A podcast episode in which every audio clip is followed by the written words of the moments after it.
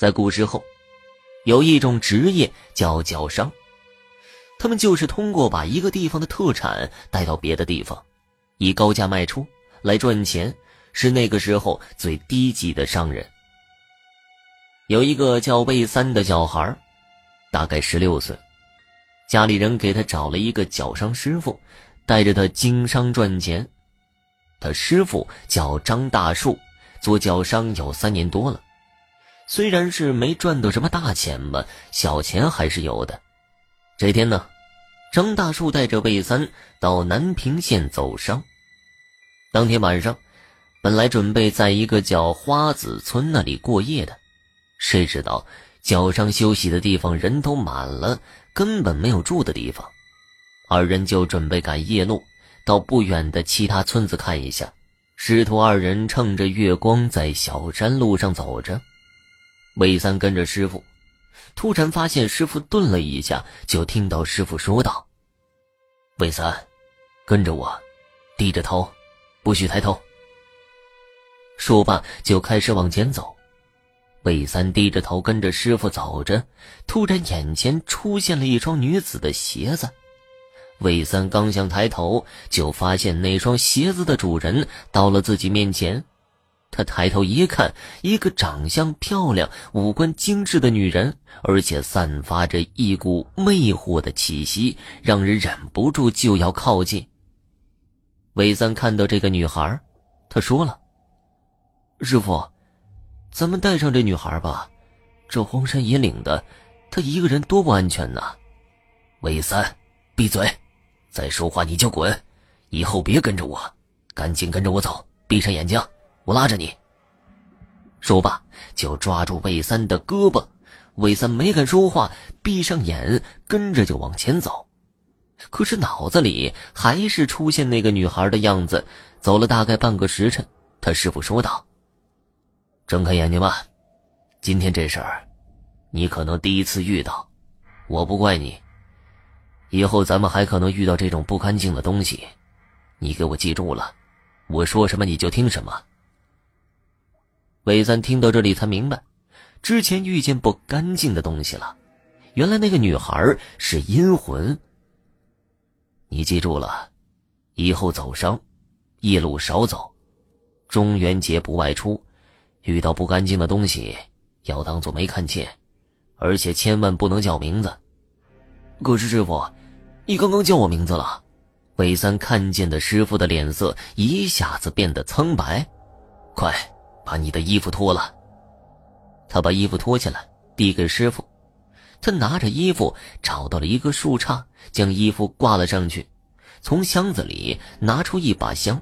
在衣服下面点上，然后拉着魏三就走，一边走一边说道：“赶紧找个村子，只要听到鸡叫就没事了。”两个人一路走着，终于到了一个小村子。可是天还没有亮，师徒二人就绕着村子一直走，不敢停。终于熬到一声鸡鸣，二人就像听到了仙曲儿，席地就坐了下来，显然是累坏了。有起早的村民看到他们坐在地上，就邀请他们到家里，还给他们端上了热粥。二人喝了些热粥，就把昨晚遇到的事儿告诉了主人。主人听了以后说道：“其实你们不是第一波遇到他们的人。那姑娘本来是我们村子的人，三年前被外来的人给害了性命，以后就徘徊在村子附近。”很多外来的人都遇到过他，有的人直接就被勾了魂儿，就死在山路上了。魏三和师傅对视了一眼，没想到会是这样。师徒二人希望可以在主人家休息一下，毕竟已经走了一晚上，二人早就累了。主人给他们腾出一间屋子，两个人躺下没一会儿就睡着了。张大树睡了一会儿就被吵醒了，他一看魏三整个人都在晃，还一直笑，这是做美梦了呀！本来不准备管他，可是发现他全身都是汗，就想到了什么，赶紧把他叫醒。你是不是做梦了？都梦到了什么呀？魏三一看师傅严肃的样子，就说道：“梦到那女鬼了，而且还在梦里结了婚，正入洞房呢。哎呀，你这是被女鬼给缠上了。”魏三一听，困意都吓没了。师傅，那该怎么办呢？只有一个办法，你娶了她，他就不会害你了，而且还能帮他轮回，你也能积下不小的阴德。他他不是死了吗？我怎么娶她呀？结阴婚，今天晚上就娶。说罢，从箱子里拿出一双绣花鞋。魏三一看，那绣花鞋只有三寸大小，红色的小鞋上面还绣着一对鸳鸯。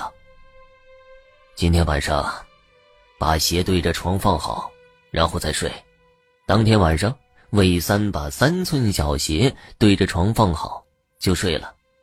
本来他根本就不敢睡的，可是不知道为啥，没一会儿就睡着了，而且梦里还真是在娶亲。等到入洞房的时候，掀开红盖头，还真是之前遇到的女孩，真是漂亮啊！魏三儿就问他：“我娶了你，你还会害我吗？”